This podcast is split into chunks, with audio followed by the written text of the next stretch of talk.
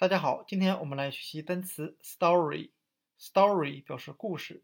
那这个单词呢，啊，应该大家很熟悉啊，我就不讲记忆方法了。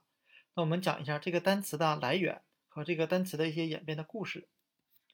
那这个单词呢，它来自于 history。history 这词呢，表示历史。那 story 这个词，据说它就是来自于 history 的缩写，去掉前两个字母 h i 字母。就变成了 story 故事这个单词。那历史其实就是在讲故事。如果我们再往前追溯，那它其实来自于希腊语 hister，hister 表示的是智者，有智慧的人。那历史都是一些有智慧的人讲给别人听的。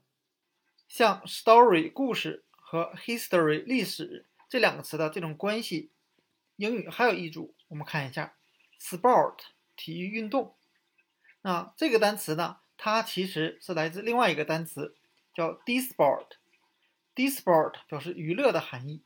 那 sport 运动这个单词，其实也是来自于 disport 去掉前两个字母 di，变成了体育运动这个单词。那娱乐其实就包含了体育运动。今天我们所要学习的单词 story 故事和它的同源单词 history 历史。还有另外一组，sport 体育运动，disport 娱乐这两个同源单词，就给大家讲解到这里。谢谢大家的收看。